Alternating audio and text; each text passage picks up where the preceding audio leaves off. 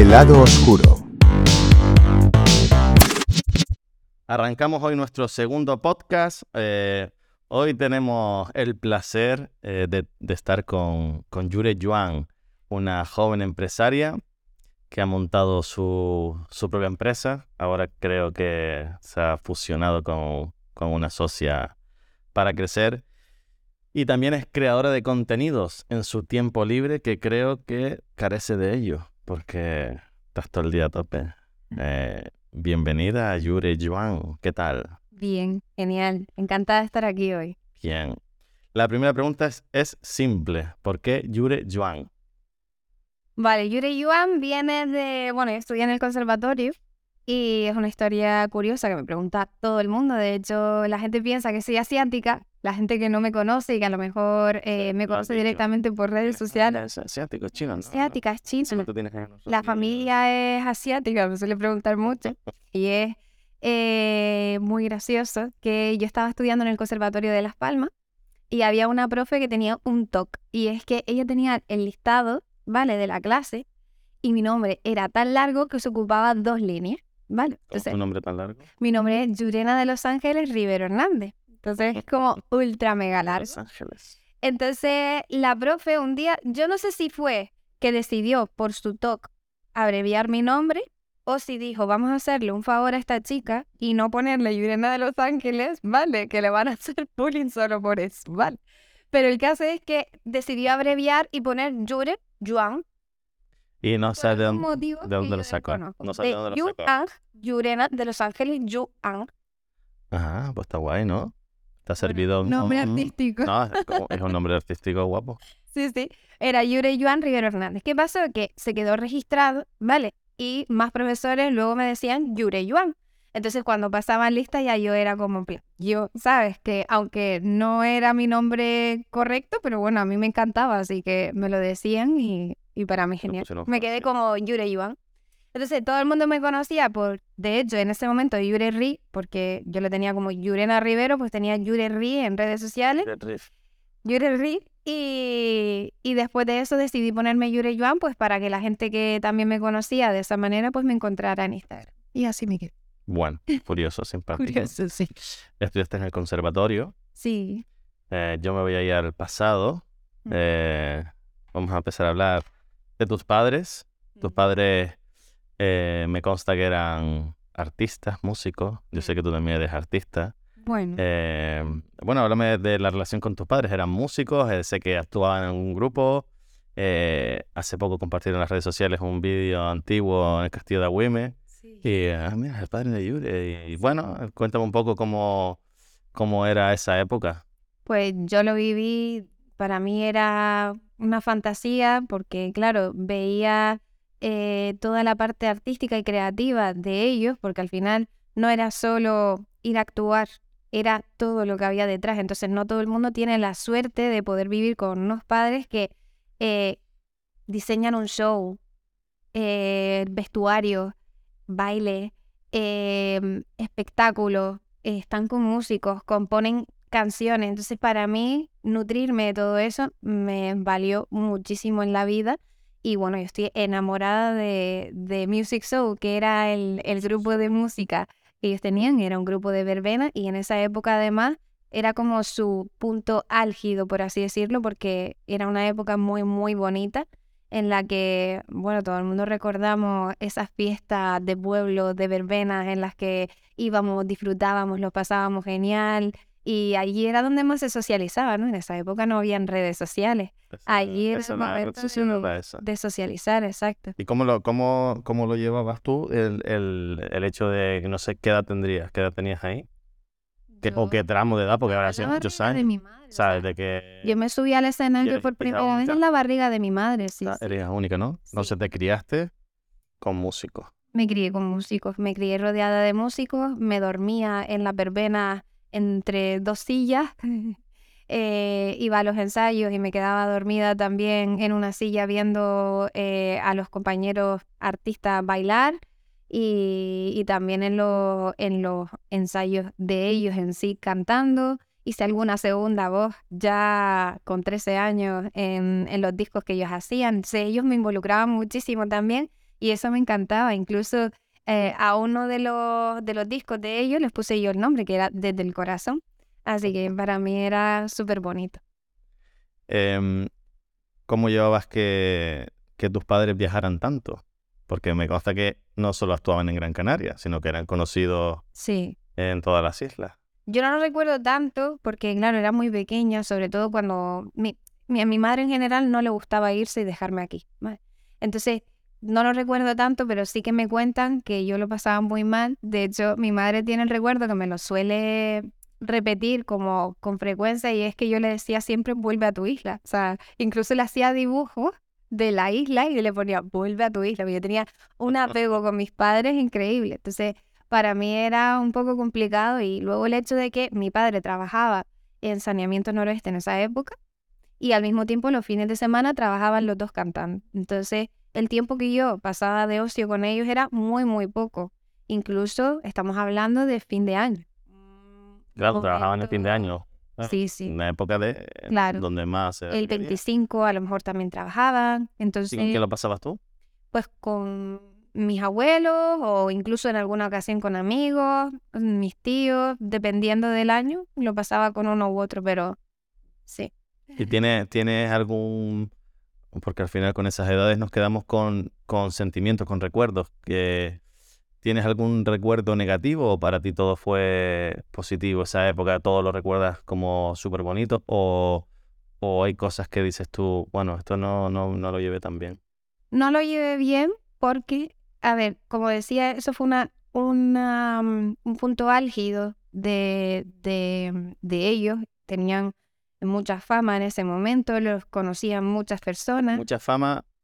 Hoy en día es difícil que gente crea que mucha fama eh, este, ar- estos artistas Sí, de este claro, tipo de música hoy en día no tienen mucha fama, los de hoy en día no, no, no es hoy. Entonces, En para, ¿cómo, podemos, ¿cómo podemos decir, oye, un ejemplo o cómo podemos transmitir que la, los que nos están viendo ahora digan, bueno, pues era tan famoso en ese momento como, bueno, Es que no sé si sabes el fanatismo que hay a día de hoy en Galicia, por ejemplo, con este tipo de, de sí, artistas. tengo un amigo que actúa, en- actúa en eh, está en una verbena y actúa siempre en Galicia. Pues es una locura. O sea, en esa época eh, era veneración por este tipo de, de personas. O sea, era de reconocimiento, de pararles mm, para hacerse fotos. O sea, es que estamos hablando de que en ese momento era mucha fama y reconocimiento. A nivel nacional eran famosos, artistas No, famosos. ni siquiera a nivel nacional, era a nivel regional, ¿vale? Eso suponía que era un espacio más pequeño, pero de mayor reconocimiento, ¿sabes? Entonces,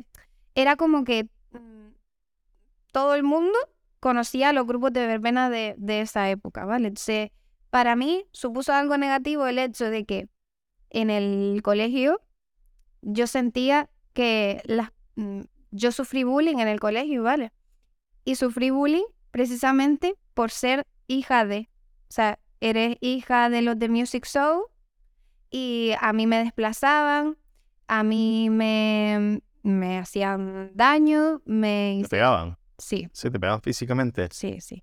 y no y nadie nadie hacía nada de- del instituto, del profesor del colegio, no, no En el colegio no o se decía, gestionó- no lo decía. Sí, sí, lo dije. O sea, y de hecho se vio. O sea, yo recuerdo un momento en la clase de estar la profesora ahí y los chicos pegándome y meterse una compañera a echarme una mano porque me pegaban. O sea, era duro y cruel. Incluso de pensar, habían dos salidas del colegio y pensar, uy, hoy voy a salir por la salida del garaje donde aparcan los profes para ver si no me pillan pillarme y pegarme bastante. O sea, de quitarse la chaqueta y darme con la, ¿sabes la cremallera de la chaqueta? Pues darme con la chaqueta. O sea, ese plan de yo tener recuerdos muy, muy duros del colegio. Encima me cambiaron de colegio, obviamente, porque es que es, es que es mm, muy gracioso el hecho de, yo, yo lo pienso ahora y digo, es que es muy fuerte que era un colegio en el que em, al que iban niños con problemas, ¿vale? Pero es que no eran los niños con problemas los que me pegaban. Los niños con problemas me defendían, ¿vale? Entonces es triste el tú verte en la situación de que a esos niños los critican, eh, los padres incluso no quieren poner a sus hijos en colegios de ese tipo porque hay niños con problemas, hay niños problemáticos y demás, y que después esos niños sean como los más comprensivos, los más empáticos, ¿sabes? Era como esa sensación, ahora que lo pienso, es como triste y dura, ¿sabes? Que los padres de los niños que tienen pues una vida como más normal no sean capaces de mm, darles una educación. Solo que lo defendían, seguro. Exacto. No, incluso yo recuerdo a mi madre, que mi madre en esa época era, mi madre era muy joven, bueno, mi madre me tuvo a mí con 21 años, entonces yo que tendría 6 años, tendría ella 27, y ella tratar de enfrentarse a la madre de eh, uno de estos niños y, poner a caldo a mi madre. O sea, de, ese, no, nace de, la nada los comportamientos de los niños, o sea, eso es, al final, ¿de dónde viene? Pues... La cuestión fue que a mí me cambiaron de col, o sea, también es cierto de que yo analizándolo en el largo plazo, eh, los profes tenían predilección por mí. ¿Por qué? Porque yo era una niña muy cariñosa. Claro, eso era lo que alimentaba el odio, ¿sabes? Yo era una niña súper cariñosa, súper mimosa. Eh, luego, todo lo referente a la música, Yure, por ser la hija de, ya tenía como preferencia.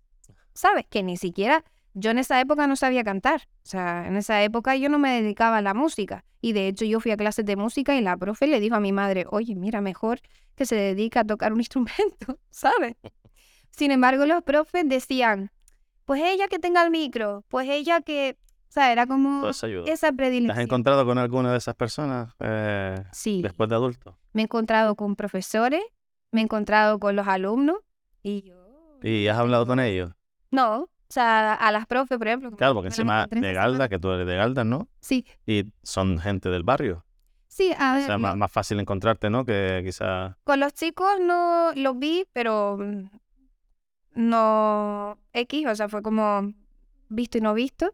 A las profes les tengo mucho cariño. O sea, ¿tú esa situación la tienes, eh, esa situación la tienes enquistado? No, no, la tengo superada. y también pienso que cada uno actúa en función de lo que tiene en casa y de lo que ha aprendido. Y probablemente estos niños también hayan sido educados mm. con violencia, ¿sabes? Entonces, no, no... ¿Y qué crees que te ha influido en tu forma de ser? Eh, me ha influido, porque eso era algo que te iba a contar más, aparte de eso, es que yo me cambié de cole, ¿vale? Y seguí sufriendo bullying. Entonces, llegado un momento, eh, a mí me preguntan si no seré yo la culpable. Claro, tú mismo te lo habrás preguntado, te planteas, pero no.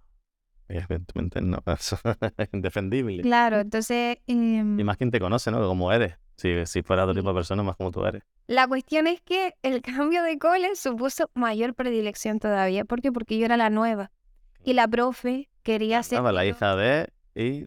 Se sumó todo. Entonces, ¿qué hacía Yure? Pues se iba con los niños chiquititos. Se iba con los niños pequeños, eh, se ponía a darles de comer, a jugar con ellos. Era como una manera de aislarme de esas personas que a mí me estaban haciendo sentir desplazada. O se ponía con los más grandes. ¿Qué pasaba? Que si te ponías con los más grandes también eras la guay.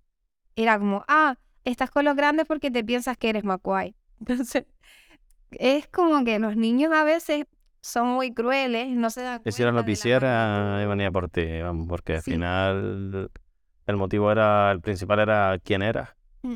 Y da igual. O sea, hicieras lo que hicieras, sí. iban a buscar un motivo. Sí, sí, porque sí, si no, porque no. Mm. Entonces yo, lo de mis padres, para mí era maravilloso poder compartir esos momentos y tener esos recuerdos y ver a mi madre maquillándose delante del espejo. O sea, lo recuerdo como algo súper bonito. Es que hasta el olor, o sea, me viene a la mente. Lo recuerda. Pero al mismo tiempo sí que es verdad que la parte negativa yo le llegué a pedir a mis padres que dejaran la música para que a mí me dejaran en paz. ¿Y que te dijeron? Que no. Se lo plantearon. Sí. Mis padres se lo plantearon. Sí, sí. Es que no solo estaban haciendo lo que les gustaba, sino imagino que lo estaban ganando bien porque se movía gente. Yo estaba pensando el castillo de Women, ¿no? Que hoy es, hoy es un club de padres Dios, Dios, muy grande. ¿Cómo tendría que estar eso lleno de gente? Yo fui al castillo de Agüime, chiquitita y todo. Fui. O sea, te tiene que mover mucha gente. Sí. Y fue, era, te digo, es una época que recuerdo con muchísimo cariño. Aparte, participé en algunos de los shows. Entonces, para mí era subirme a un escenario, ya en esa época ya era una maravilla. ¿Tienes fotos? Y vídeos. No, pues.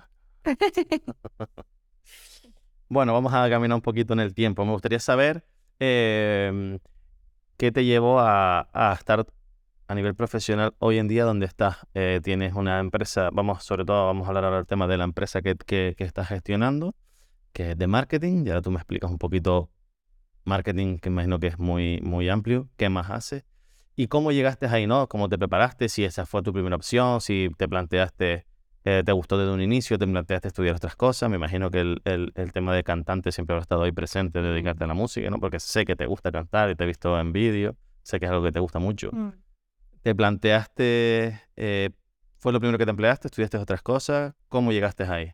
Bueno, yo como todos los jóvenes y como todos los niños, incluso siempre hemos tenido como distintas aspiraciones, ¿no? De pequeño quieres ser una cosa, yo quería ser pintora de pequeña, luego quise ser actriz, eh, luego quise ser cantante, entonces siempre como que vas evolucionando. Yo incluso siempre he pensado, tío, ojalá tener varias vidas a la vez y poder cumplir como con todos los sueños que tienes, ¿no? Pero al final, pues no te da la vida y no te da el tiempo para hacer todo lo que, lo que te gustaría, ¿no? Entonces, ¿cómo llegué hasta aquí? Pues bueno, yo era muy curiosa, muy, muy curiosa. Con las cosas que me gustaban, aprendía de forma autodidacta, de la forma que fuera. O sea, yo me buscaba la vida para aprender. Y yo recuerdo que mi madre empezó a hacer un curso de fotografía y, y se compró, yo no sé si ustedes recuerdan que en esa época no había internet, se compró unos discos eh, para que eran cursos para aprender a utilizar el Photoshop. Entonces yo se los robaba sin que ella lo supiera y me ponía a aprender a utilizar. A mí me encantaba. Al final llegó el punto en que yo le daba consejos a mi madre de, oye, esto lo puedes hacer de esta manera o de esta otra. Entonces ya desde entonces te estoy hablando con, no sé, 10 años, 10, 11 años. Ya yo empecé a utilizar el Photoshop y eran cosas que me iban dando curiosidad. Pero claro, en esa época no existía una profesión como tal para dedicarte al marketing digital o a gestionar redes sociales. Sí, hay muchas profesiones que antes no estaban marcadas ni... Y hay profesiones que no están marcadas a día de hoy. día Es de hoy todavía, que no sabes cómo llegar a ellas. ¿no? exacto. Entonces, fueron cosas que se fueron sucediendo con el paso de los, de los años, ¿no? Y en, en un momento dado eh, empezó el boom de los blogs de moda especialmente, que fue como primero empezó todo, ¿no? MySpace y, y los Sí. blogs. Y yo tengo un referente claro que es Dulceida, no sé si la conoces, pero es una influ eh, que a mí, bueno, una influ y emprendedora eh, que a mí me encanta y en ese momento fue un muy referente para mí. Em, entonces yo empecé a tratar de imitar las cosas que ella hacía, pero no imitarlas eh, poniéndome la misma ropa que ella se ponía o tratando de llevar el mismo estilo, sino tratando de replicar la estrategia digital que ella estaba haciendo sin saberlo ni siquiera. Entonces indagaba, aprendía, buscaba y demás. Y dedicaba más tiempo a eso que a cualquier otra cosa. Entonces yo decía, esto me gusta, pero no sabía que eso en un momento dado yo lo podría monetizar, ¿no? Yo empecé estudiando administración y dirección de empresas porque no podía irme fuera a estudiar ninguna otra cosa porque mi madre en ese momento tenía un negocio y me necesitaba aquí para ayudarla. Y, y empecé a coger todas las asignaturas que me gustaban y a dejar las que no me gustaban para el final. Era como, bueno, econometría, vamos a dejarla ya aparcada. Matemática financiera, bueno, pues se va a quedar por aquí un añito más. Entonces empecé a coger asignaturas que a mí me encantaba y que de hecho me han servido a día de hoy para muchísimas cosas. Pero eh, llegado un momento ya cuando me tocaba coger esas asignaturas, que ya eran un polvo, eh, dije yo, bueno, Yure, párate, mm, piensa si te vas a, mm, tienes intención de dedicarte 10 años más a estudiar estas asignaturas, porque menos no te las vas a sacar, y, y piensa si realmente es esto lo que quieres hacer, ¿no? Pues decido eh, cambiarme a turismo. Me cambié a turismo porque precisamente estas asignaturas no estaban. Habían otras que parecía que me llamaban la atención y yo pensaba en estudiar, estudiar marketing turístico, especializarme en marketing turístico. En ese, en ese momento yo tenía la asignatura que precisamente era marketing turístico y el día que presenté mi trabajo de fin de, de ese, ese curso, ¿vale? Esa asignatura, eh, mi profe le encanta y me dice que si quiero empezar a trabajar con él. En principio iban a hacer unas prácticas y posteriormente se, se convirtió en un trabajo eh, pues fijo para trabajar con él. Él tenía una consultoría de marketing, trabajaba con empresas como Lopesan, con eh, Viaje Insular, que crearon un motor de reserva de actividades que se llama Vmotion, eh, tenía varios negocios de hostelería, entonces era un poco la parte de eh, preparación estratégica y de presentación para los clientes y también de gestión de redes sociales. Entonces en ese momento yo me dediqué por entero a eso y pausé un poco la carrera. La pausé básicamente porque para mí me estaba aportando muchísimo más todo lo que yo estaba aprendiendo con él, que para mí fue un máster, que lo que yo estaba aprendiendo con la carrera. Entonces cuando yo me emociono con algo, es como que me centro en ello y le dedico el 100%. ¿Qué pasó? Pues que dedicaba demasiadas horas y, y, en ese momento pues yo sentía que la forma de trabajar que yo tenía con él a lo mejor no era la más adecuada. Entonces se lo transmití y eh, dejamos de trabajar juntos porque en ese momento no llegamos a una comprensión y entendimiento. No se lo tomó bien. ¿Eh? No se lo tomó bien. No es que no se lo tomara bien, es que em, yo creo que él en ese momento tenía una sobresaturación laboral, eh, no me dedicaba a mí el tiempo suficiente para también hacer de mentor, que era lo que yo necesitaba en ese momento, y, y al fin y al cabo siento que él no valoró todo el trabajo que yo hice. Que en ese momento yo estaba aprendiendo y yo me presté a trabajar con él porque quería aprender. Pero yo en el periodo de tiempo que yo trabajé con él, lo vi tres veces. Todo era por correo, todo era por mensaje, todo era por llamada y todo era buscándome un poco yo la vida, que siempre me la he buscado y siempre he sido muy autodidacta, pero al final no me estaba aportando el valor que yo necesitaba. Entonces decidí transmitirle que, que no podía seguir trabajando con él. ¿Y qué camino tomaste? Él se lo tomó bien, no se lo tomó mal, ni mucho menos, y me entendió también.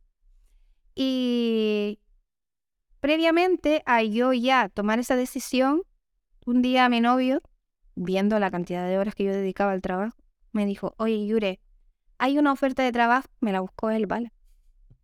Él viendo mi, mi ansiedad, mi estrés, mi, mis sensaciones, me dijo, oye Yuri, hay una oferta de trabajo en una agencia de marketing, echa el currículum, pero ¿cómo voy a echar el currículum en una agencia de marketing cuando yo no tengo estudios de marketing? Pero si es lo que estás haciendo, es lo que estás trabajando, no has terminado la carrera, pero estoy seguro de que lo van a valorar. O sea, él ponía en valor todo lo que yo sabía y todo lo que yo había aprendido porque él veía lo que yo hacía. Yo no confiaba para nada en mí, pero claro, él me dijo eso, digo, bueno, lo voy a echar para dejarlo un poco contento pero yo sé que no me van a llamar. Efectivamente me llamaron. Eh, pasé por un proceso de selección de tres, eh, de tres días, ¿vale? Eran eh, una primera entrevista, un examen y una última entrevista con el resto del equipo. ¿vale? ese día a mí me dijeron, oye, hemos decidido seleccionar a otra persona porque tiene más bagaje a nivel especialmente de reporte y métricas y demás. Eh, pero bueno, si no funciona, pues podremos contar contigo en un futuro o incluso si necesitamos a alguien más. Al mes me llamaron. Al mes me llamaron, me dijeron como que la persona con la que estaban trabajando no había encajado y que habían decidido eh, empezar a trabajar conmigo si yo quería. Y para mí empezar en esa agencia de marketing fue una maravilla porque aprendí muchísimo especialmente de... ¿Y en ese mes te planteaste seguir estudiando o ya ibas a, a Eso fue después. Eso fue después. Yo empecé en la agencia y al poco de empezar en la agencia empecé a estudiar a distancia el grado en comunicación. Y hice las dos cosas a la vez. Pude. luego, una vez te contrataron, empecé... seguir formándote Exacto. y tener el título... Eso es.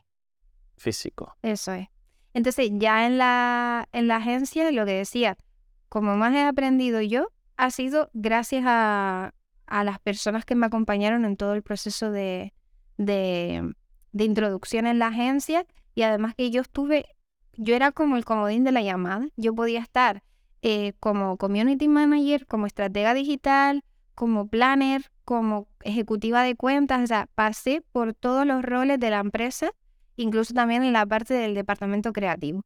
Y para mí que, todos los departamentos pudieran y quisieran contar conmigo en algún momento, pues era súper enriquecedor. Así que para mí ese proceso de trabajo en la agencia fue pues lo como más he aprendido yo. Al final yo creo que eh, las empresas deberían valorar más incluso la capacidad autodidacta que han tenido las personas a la hora de aprender que un título, porque al final yo creo que las carreras universitarias no se adaptan a los tiempos.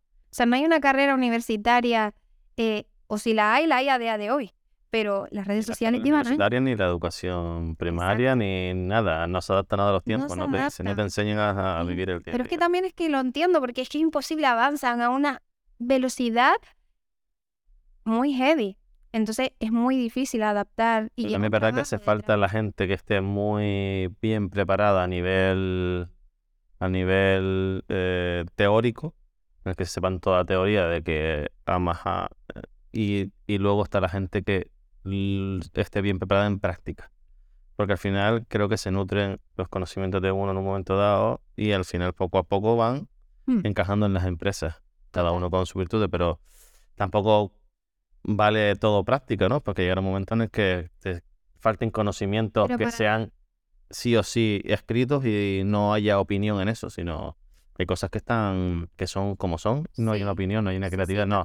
Tienes que estudiar este tipo de cosas y punto. Pero siempre pienso que para poder hacer la parte práctica tienes que haber aprendido sí o sí la parte teórica. O sea, ejecutar la parte práctica sin saber la teórica es complicado. O sea, tienes que pasar por el aro de la teoría sí o sí. Tiene que haber algo que esté un poquito entre 50-50, mm, un camino entre te preparas y, claro, a lo mejor no tienes una titulación tan alta, pero te preparas tanto en teórico como en mm. lo práctico y puedes ir al mundo laboral y ahí aprender, crecer y una vez dentro del mundo laboral, lo que hiciste tú, oye, estoy trabajando, estoy en experiencia y me sigo preparando. Sí, yo valoro mucho también la oportunidad que me dieron en la agencia porque ellos sabían que yo no tenía eh, finalizados unos estudios de marketing. Tampoco creo que hubiera mucha gente, ¿no?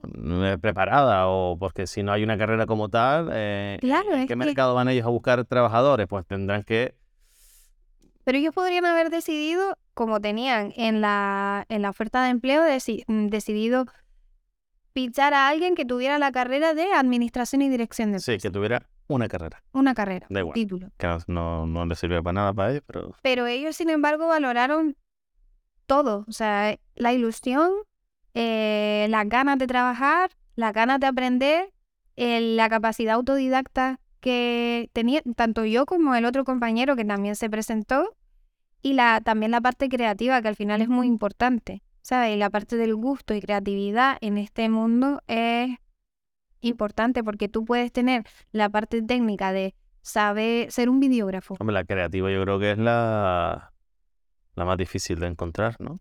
Sí, pero es que eso también es, eh, bueno, nos han enseñado incluso en la agencia que hemos hecho algunas formaciones y demás que todos somos creativos, o sea, algunos lo han desarrollado más, otros menos, pero es algo que se puede desarrollar. Pero el gusto, sin embargo, creo que es algo que no, no se termina de, desarrollar, es algo...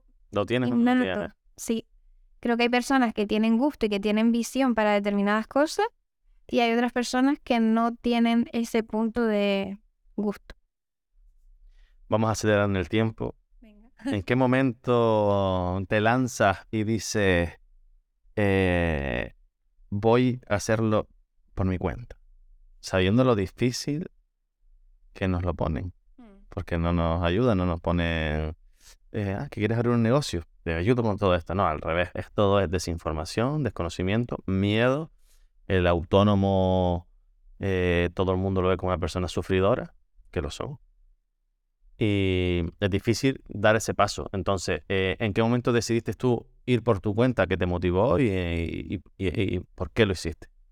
Yo soy una persona que escucha mucho eh, a las personas de mi entorno. Es decir, yo, a lo mejor voy a decir una burrada, ¿no? Pero siento que el universo me habla a través de las personas, ¿vale? Que es una locura, pero es así. O sea, cuando alguien está hablando conmigo, yo me pregunto a veces por qué me está diciendo esto. ¿Por qué me está contando esto? O sea, ¿para qué necesito yo em, este aporte de valor? ¿Sabes?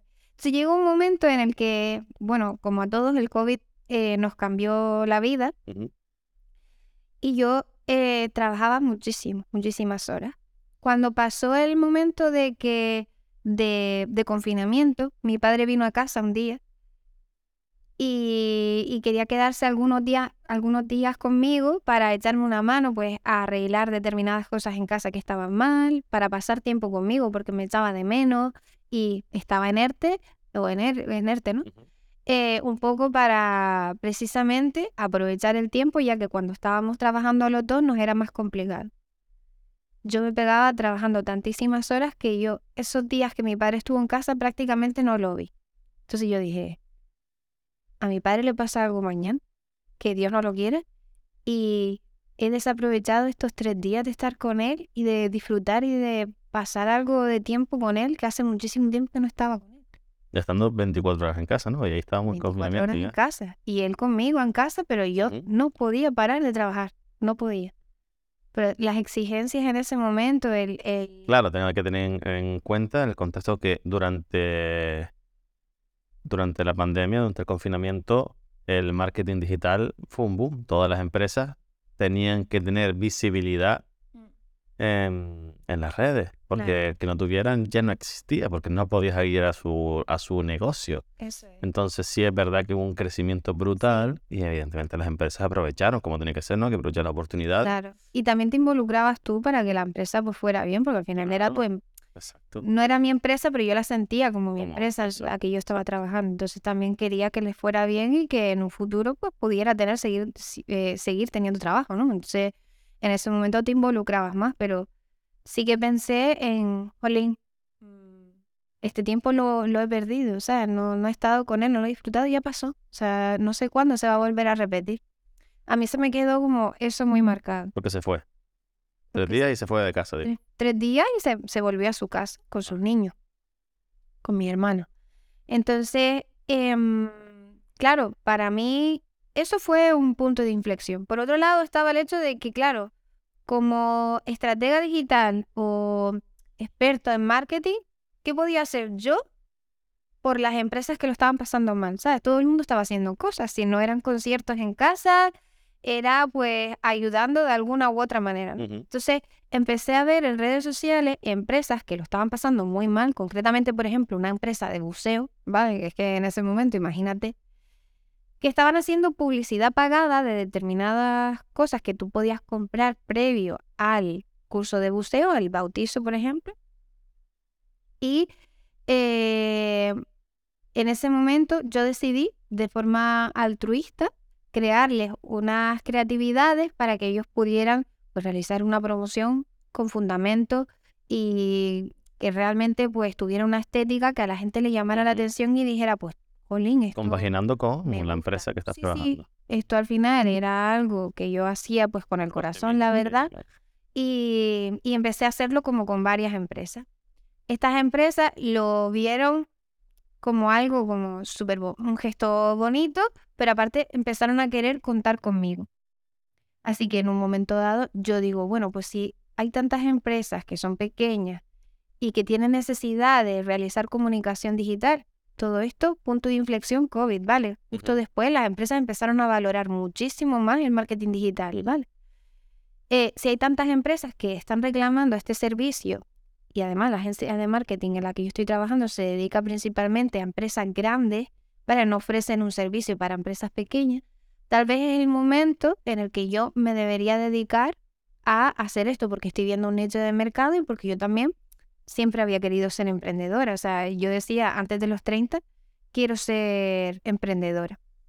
Entonces en ese momento vi la oportunidad y transmití a la empresa que era el momento de yo dar un paso a un lado y dejarles continuar creciendo y que también tenía intención de seguir creciendo yo por mi parte. Así que ese fue el momento de yo decir, vale, pues creo que puedo empezar. Ahí te lo planteaste. No, no, ahí empecé.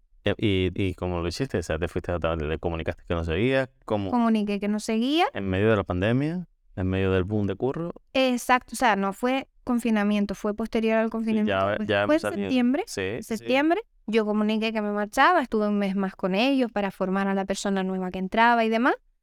Em, pero ahí transmití que ya yo pues no, no quería continuar.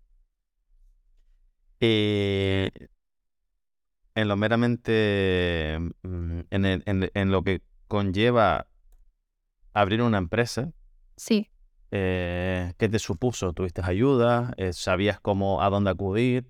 El hecho de abrir una empresa, cualquier persona, que hay muchas dudas, muchos miedos, eh, ¿viste facilidades? Eh, ¿qué te costó? ¿Qué, qué- cómo lo viviste? es que no sé por qué. Yo en ese momento no tenía miedo, como te decía, yo había escuchado a muchas personas de mi entorno y todas me decían que era sencillo ser autónomo en ese momento, que mm, no dudarían si volvieran atrás en volver a hacerse autónomos, es decir, no cambiarían su vida actual. Todo lo que escuchaba era positivo. También es verdad que llegado un momento tú te das cuenta de que también tienes, eh, eres como selectivo, ¿no? Que tú escuchas lo que quieres escuchar realmente. Entonces yo sentía que todas las personas me alentaban a hacerme autónoma. Justificamos de alguna Sí. forma lo que queremos hacer, lo justificamos nosotros mismos. Total, Buscamos el, el por qué. No, no, seguramente esto y ya está. sí. Entonces, Eh, en ese que, momento tenemos yo que dije, se nos escriba a nosotros mismos, a nosotros, porque, porque a veces como no lo justificamos, si no estoy siendo sincero, o realmente como quiero hacerlo, me, me lo justifico. Sí, pues así me sentí yo. Entonces, la persona que yo pensaba, bueno, fue la última persona a la que yo se lo dije, ¿vale? Que me iba a decir, oye, Yure, no lo hagas, fue mi madre. Que yo le dije, tengo intención de hacer esto, de dejar un trabajo estable en una agencia de marketing que es muy reconocida y que tiene, pues, objetivos nacionales e internacionales de expansión, eh, que tiene clientes muy tochos y que a mí me está dando también muchísimo valor y reconocimiento, claro, porque trabajamos con empresas pues bastante relevantes. Quiero dejarlo para hacerme autónoma, tener mi propia empresa y empezar a gestionar y trabajar con clientes pequeños. Si yo pensaba que mi madre me iba a decir como, pero tú estás loca, vas a dejar un trabajo fijo y estable, eh, en medio de una pandemia, con la situación que, que hay ahora mismo, pues yo recibí de mi madre todo lo contrario. Aliento de decirme, adelante, confío en ti, eres la mejor en lo que haces, lo has demostrado hasta ahora y lo vas a seguir demostrando. Entonces, para mí fue como, vale, pues ya la decisión está tomada. O sea, no necesitaba nada más. Pecho para adelante Sí, sí, y listo. en ese momento, tu pero madre, eh, supongo que tu madre, como vivió en su juventud lo que quería, ¿no? Habrá disfrutado que era la música. Me imagino que habrá dicho, es lo que te gusta, se te nota que te gusta, eh, hay que perder. sí, sí, totalmente. O sea, hay que seguir.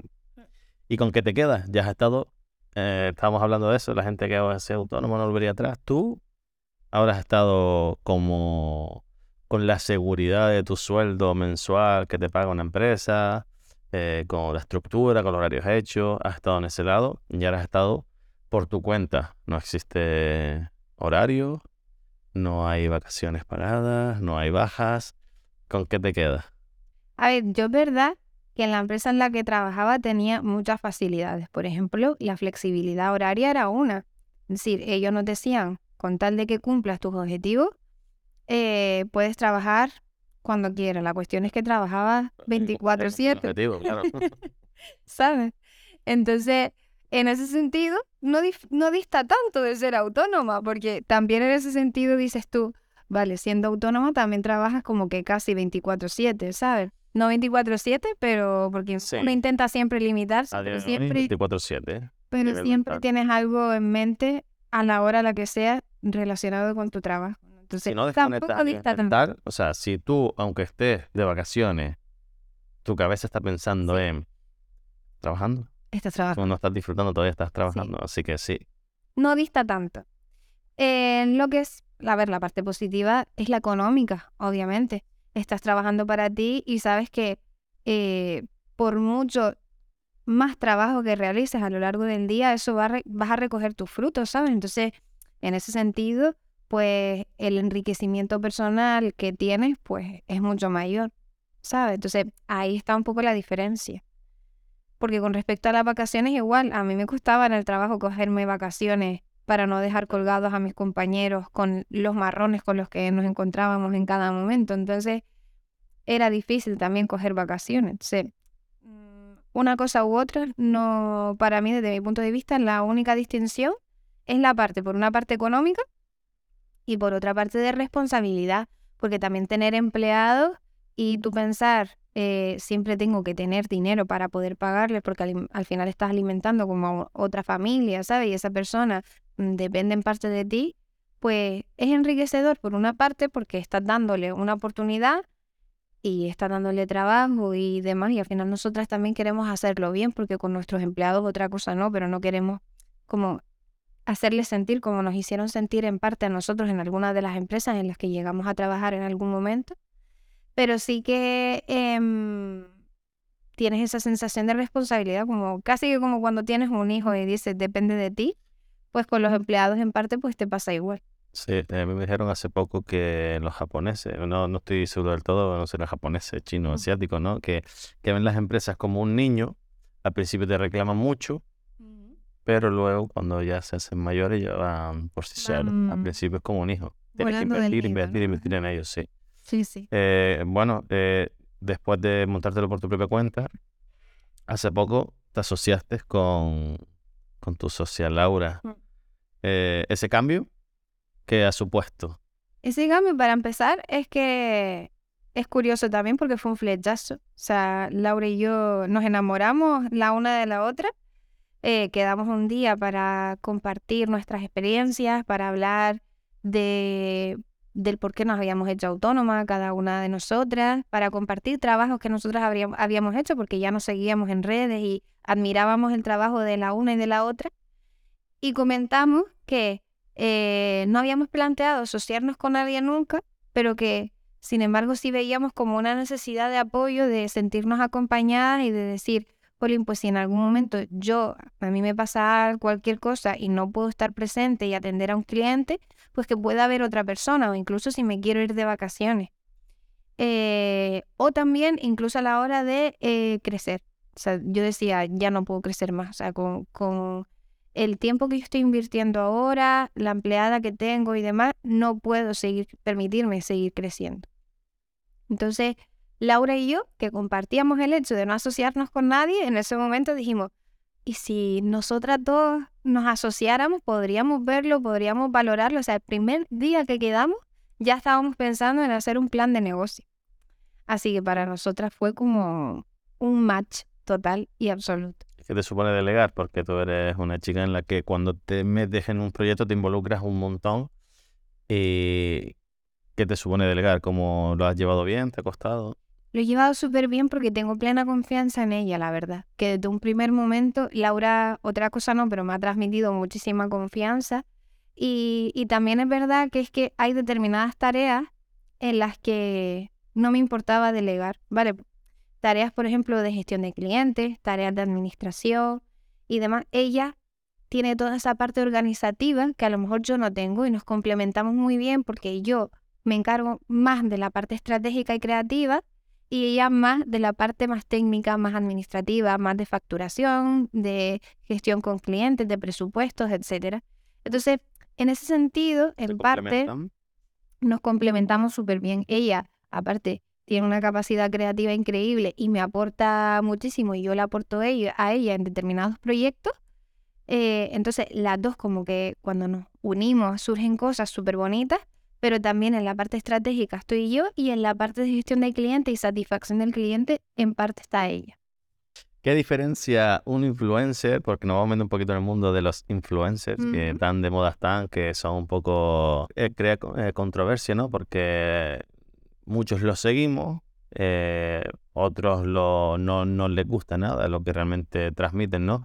Y la realidad es que ya hay gente que se va desmarcando un poco, ¿no? Que mm, buscan más la naturalidad y el cómo son pero la gran mayoría mm, muestran eh, una vida perfecta.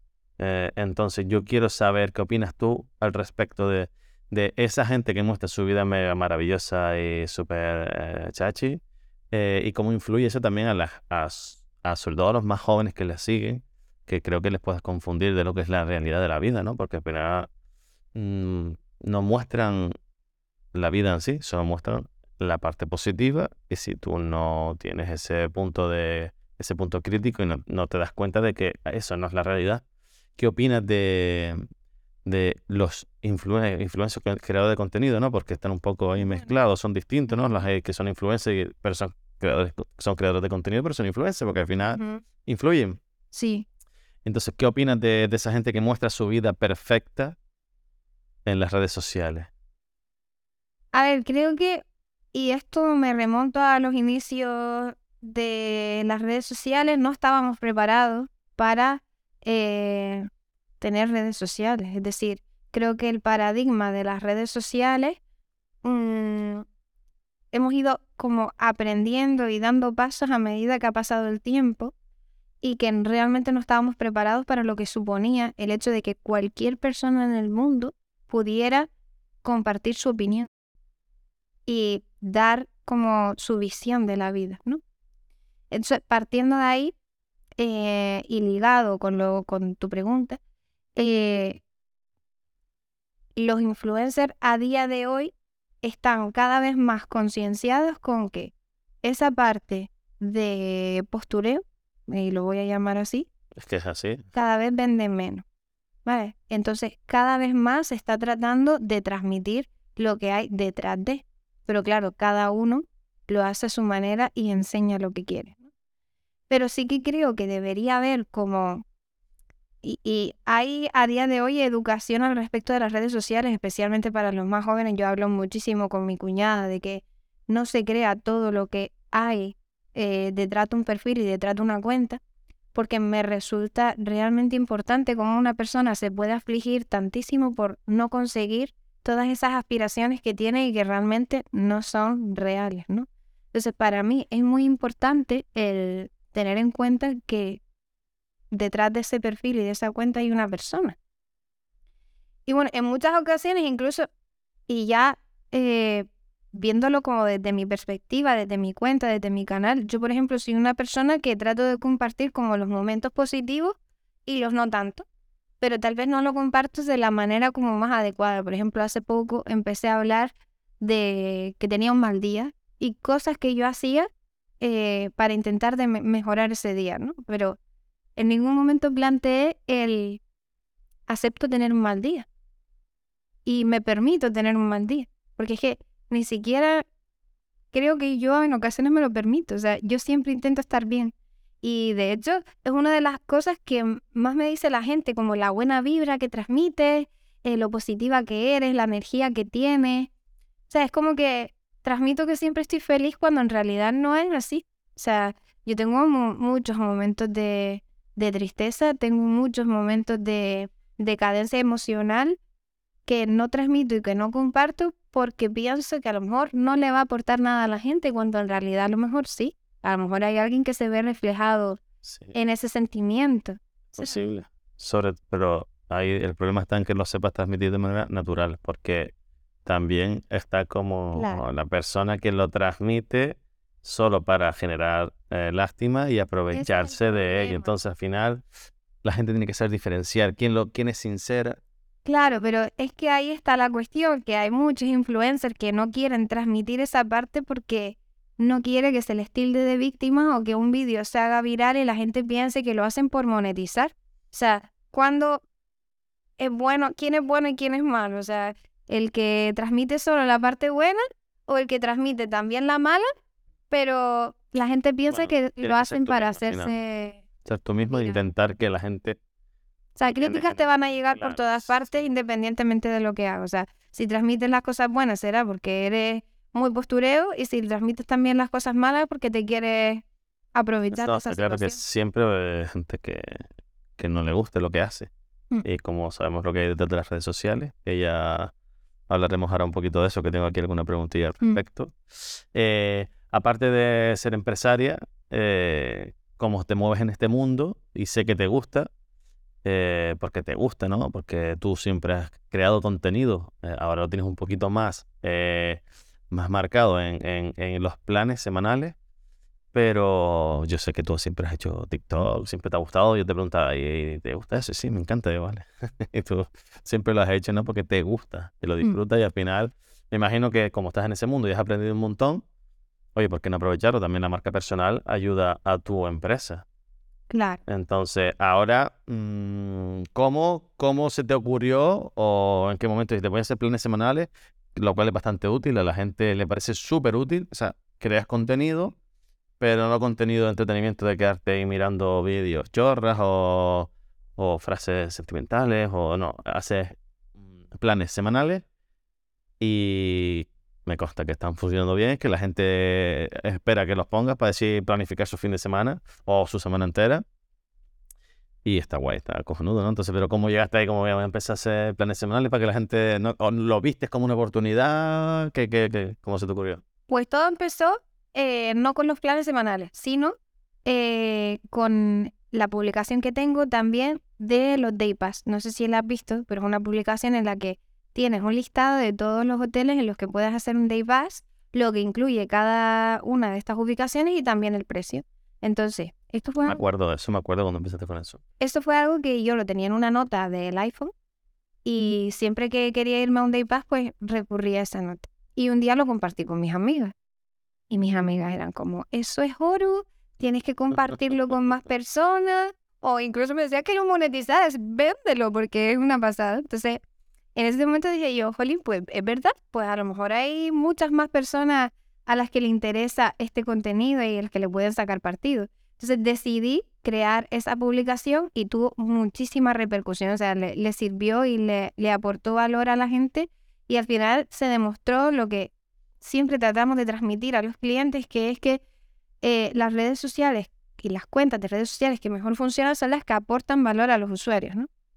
Entonces, en ese momento yo pensé, vale, ¿y de qué otra manera puedo aportar valor a los usuarios? Otra cosa que yo hacía era eh, analizar y buscar los mejores planes para el fin de semana para poder hacerlos con mi pareja. Al final llevamos 14 años juntos y es normal que, que, bueno, en ocasiones ya no se te ocurra ni qué hacer ni, ni qué planes pues puedes hacer el fin de, ¿no? Entonces era algo que siempre hacía, hacía un listado, se lo pasaba a él, le decía, oye, Cari, ¿qué te apetece hacer este fin de? Y él elegía, ¿vale? Entre todas las cosas que yo le planteaba. Era un curro que ya yo me pegaba y dije un día, bueno, ¿y por qué no? También voy a compartir este, este listado de planes que, que yo tengo para el fin de. Empezó por 20 y ahora hago entre 40 y 50 planes del fin de semana. Entonces, eh, yo creo que la gente valora muchísimo ese punto de aporte de valor, de estoy esperando esos planes porque realmente me aportan algo en mi vida y en mi día a día. Y yo, sinceramente, he recibido mensajes súper enriquecedores como eh, mi pareja y yo estábamos en depresión absoluta, y tenemos una niña desde hace poco, no sabíamos qué hacer, además nuestra situación económica era muy complicada y gracias a tus planes, que en los planes pues planteo también cosas gratuitas que puedes hacer, nos hemos propuesto todos los fines de semana hacer al menos una cosa de tus planes. Y la verdad que me siento súper bien, no, como que habían superado un momento de su vida que había sido como muy duro. Y a mí ese tipo de mensajes... Ya valió la pena ya entonces. Sí, sí. Total. Total. Y he recibido varios mensajes en esa línea, ¿sabes? Entonces, para mí, pues eso yo creo que es lo que más... ¿Cuánto tardas en hacerlo? Porque empezaste por 20, vas por 40.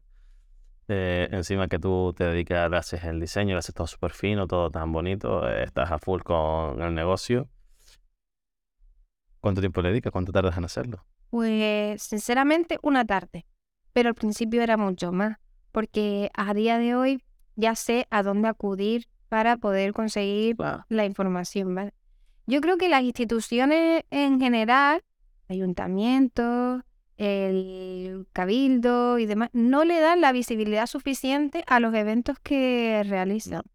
Entonces, creo que está, eh, eh, que tenemos un punto de mejora muy importante, de hecho me lo dicen mucha gente, o sea, yo sé que si no fuera por ti, yo no me hubiera enterado de ese evento incluso a mí me cuesta un mundo. O sea, yo sé que hay algo porque alguien me lo ha dicho, pero es que es imposible encontrarlo en digital. Entonces hay ocasiones en, los que, en las que incluso yo sé que hay un evento en un sitio determinado, pero no lo puedo poner porque es que no tengo más información y no quiero poner algo que luego que sea... no estés segura 100%. Exacto. No sé. Y no te llaman ahora los ayuntamientos, cabildos, etcétera, para que le des visibilidad a los eventos que haces. ¿No se ponen en contacto contigo? No, de hecho he etiquetado siempre a Visit Gran Canaria, nuestro gran destino y demás. y nada. Y no he visto tampoco una respuesta ante este tipo de, de activaciones y de acción. Que bueno, que estamos a mil cosas también y em, estamos creando eh, ahora mismo un plan estratégico que desarrollar de forma conjunta también con los ayuntamientos, pero bueno, ya se irá viendo. Es una forma también de, de las personas poder transmitir puntos de mejora a, a estas instituciones. ¿De qué manera piensas rentabilizar o, o tienes algún tipo de objetivo eh, del trabajo que dedicas a, a, la cuenta de personal tuya, de, de los planes?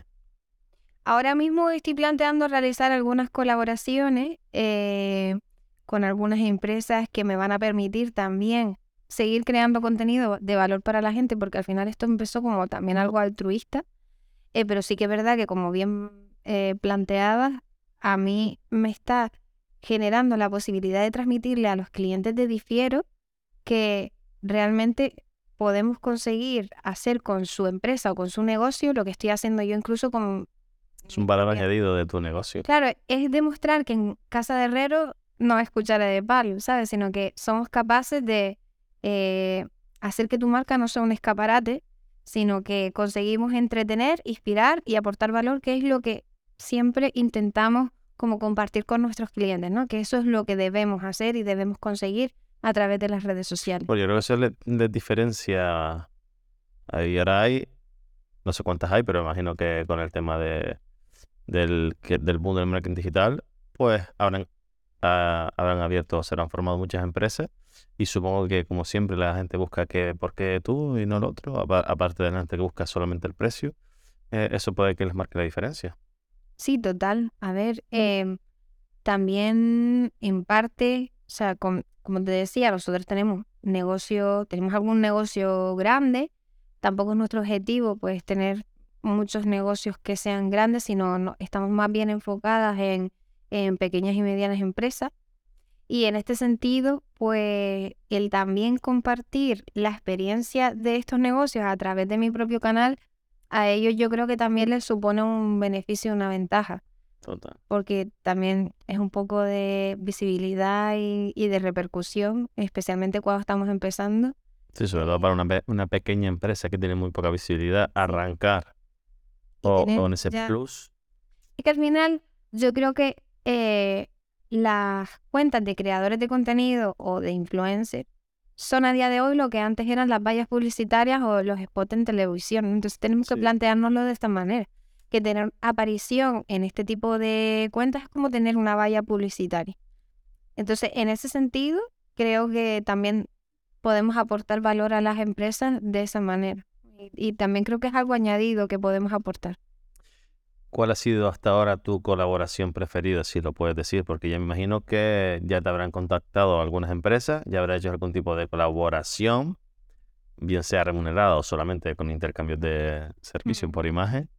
Eh, ¿cuál ha sido la que más, o no, no tiene por qué ser con la mayor empresa, sino la que más ilusión te ha hecho, la que más te ha dicho tú? "Bueno, eh, A ver, la que más ilusión me ha hecho todavía no ha sido, o sea, está pendiente de entrar, con lo cual eh, estoy muy ilusionada por las cosas que se vienen, como se vienen cositas.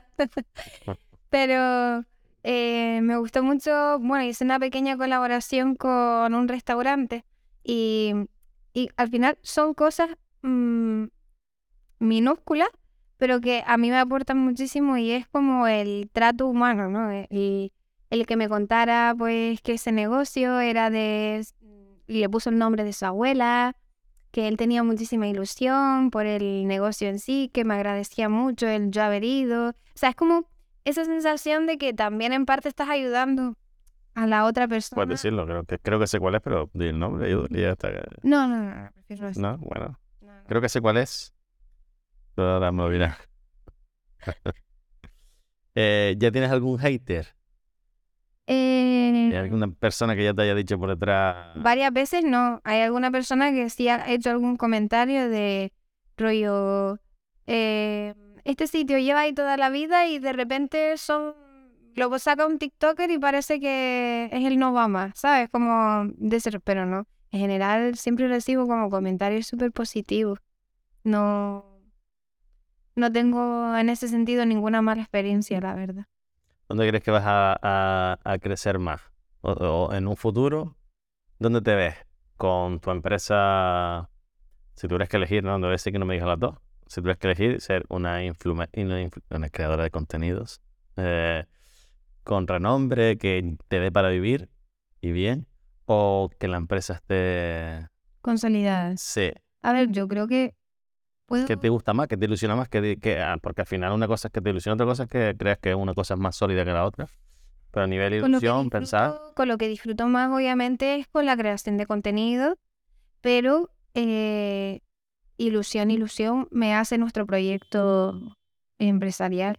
Es decir, yo me imagino en un futuro próximo teniendo empleados y pudiendo al mismo tiempo disfrutar de la vida como creadora de contenido. ¿Cómo te imaginas cuántos empleados? ¿Cómo te lo imaginas? Porque tendrás una visión, porque yo te conozco, y tienes que tener una visión ya de tu, de tu, bueno, sé que ahora vas a coger ya un local, ya lo vas a, dejar de, eh, con, vuestro toque, pero ¿cómo te lo imaginas?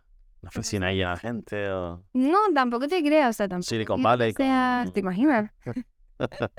no sé, me imagino como entre, es que ¿Sabes qué pasa? Que también tengo una buena referencia que fue los inicios de la agencia en la que yo empecé, que para mí fue como un punto muy álgido de mi carrera profesional.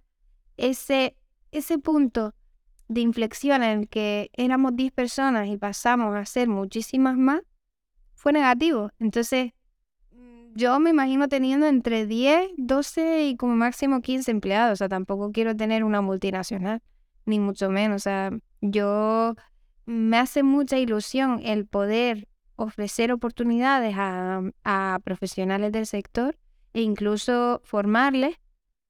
Eh, además, estamos planteando realizar formaciones incluso para mujeres que sean mayores de 50 años, que a lo mejor quieran tener un cambio de vida y no hayan tenido la oportunidad de tener estudios, pues nuestra intención incluso es informar a este tipo de personas para que puedan tener como una vida profesional y personal muchísimo mejor, ¿vale? Es uno de los objetivos de, de Difiero y está en nuestra en nuestros valores y en y bueno, nuestros objetivos personales en general. Quiero saber qué opinas tú que trabajas tanto con ellas, porque a día de hoy eh, no, hay, no hay otra cosa que no sean redes sociales para las empresas, eh, por, lo, por lo tanto para las empresas de marketing. Sí, hay hay todavía publicidad fija, valles publicitarias, hay acciones en la calle, en vivo, hay eventos, pero el día a día, eh, aparte de radio y, televisión que se mantienen como puntos de publicidad, el día a día de las empresas es redes sociales. Y el día a día de la gente es redes sociales. O hoy en día está muy presente. Entonces, mm, ¿Qué opinas de las redes sociales en su ámbito general, no solamente como, como lo utilizas como negocio? Pues las redes sociales yo creo que han supuesto un antes y un después en, la, en nuestra vida. Al final em, hay muchas redes sociales que incluso no se deberían considerar redes sociales como tal, sino eh, fuentes de entretenimiento. TikTok. TikTok, por ejemplo, es una considerada red social que no es red social. Sí, que no, realmente no, no comunica unas con otras, realmente ves contenido y punto. Realmente, exacto. TikTok no compite con Instagram, TikTok, según transmiten ellos mismos, compite con Netflix y HBO, ¿sabes? Que es como, somos una fuente de entretenimiento. Entonces, desde mi punto de vista, las redes sociales han supuesto eh, un cambio incluso en nuestra forma de de vivir. Eh, el otro día hablando con mi cuñada, que es pequeña, tiene 13, 14 años, me decía, oye Yure, es que eh, voy a hacer mi morning routine. O sea, y mi suegra le decía, ¿qué morning routine? Ni que nada. O sea, es como cosas que antes no veíamos, que no nos imaginábamos, que no pasaban por nuestra cabeza, que estábamos en la calle jugando con las bicicletas y que a día de hoy ellos como que tienen otra forma de comportarse. Acceso a todo. Mm. Otra forma de, de, consumir el contenido y otra forma pues de también de recibir educación en todos los sentidos. Entonces, las redes sociales son una fuente de conocimiento y de educación también, pero también es un arma de doble filo en tanto que cualquiera puede compartir pues cualquier cosa. Entonces... Pero te escuché un, un empresario que se dedica al marketing digital, que decía que las redes sociales, si las usas para lo que han sido concebidas, son una puta mierda, pero si las usas para vender, son ideales. Y es verdad que hay mucha cantidad, mucho contenido poco productivo. Y al final va a conllevar eh, a ciertas generaciones una adicción. Pero que, ¿tú te acuerdas de cuando llamaban a la tele la caja tonta?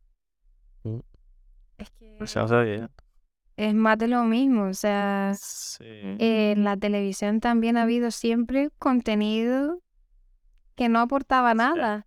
Y que te mantenían bobo y enganchado delante de la televisión sin abrir libros o sin querer o pretender estudiar. O sea, es que todo es la educación, evidentemente.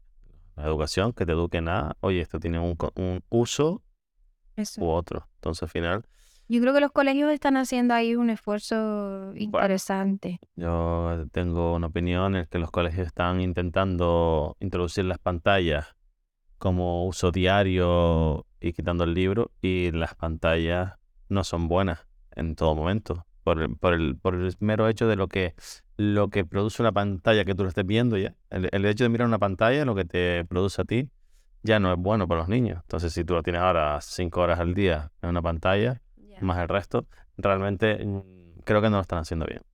Yo creo que ahí no lo están haciendo bien. Yo creo que hay que mantener el libro, incluso la lectura, que ha habido, ha habido ahora un, como un- nuevamente se empiezan a leer los libros físicos, ya no están digitalizados, eh, lo cual es maravilloso, ¿no? Porque sabemos la comodidad de, de tener tantos libros, pero eh, el otro día hablaba con mi padre que no sabía los libros que se había leído. Digo, claro, porque en el, en el libro digital no ves la portada. En cambio, cuando tú estás leyendo un libro, durante todo el tiempo que te estás leyendo el libro, ves siempre la portada y se te queda la memoriza. Tu serie y tu película preferida. Están las dos relacionadas con, con la música. Eh, mi película favorita es Begin Again. Además, forma parte de mi banda sonora en mi día a día. O sea, todos los días tengo que escuchar una de las canciones de Begin Again. Y, y mi serie fa- favorita es Nashville, que también está relacionada con, con la música. Eh, Que la, la música, la música al final es como mi manera de man- mantenerme enérgica y, y con positividad, energía y de soltar también. O sea, es como mi otra parte. Un mensaje que, te, que les transmitieras, a, que te gustaría transmitir eh, de un conocimiento que tú tengas que te parezca súper útil, que te haya ayudado a ti y que crees que cualquier persona que lo escuche y lo ponga en práctica eh, le serviría para su, su día a día y para su vida. Vale, pues yo quiero transmitirles sobre todo a los jóvenes que están ahora en ese momento decisivo de em, elegir la carrera universitaria, que lo piensen bien, que lo mediten y que no se queden únicamente con sota, caballo y rey, que es lo que nos transmiten especialmente en los institutos, ¿no? De tienes esta posibilidad de estudiar enfermería, medicina, ingeniería, eh, el ámbito legal y poco más, ¿no? Sino que intenten indagar muchísimo más y piensen en todas esas carreras profesionales que todavía no existen y que ya hay información de todo eso que se puede estudiar de forma autodidacta, de manera digital y con incluso cursos que no tienen por qué estar, eh, ser formaciones regladas, ¿vale? Para poder em, tener una formación en un futuro que independientemente de un título universitario, a ti te vaya a valer muchísimo más porque vas a ser un profesional muchísimo más cualificado y además vas a tener trabajo garantizado.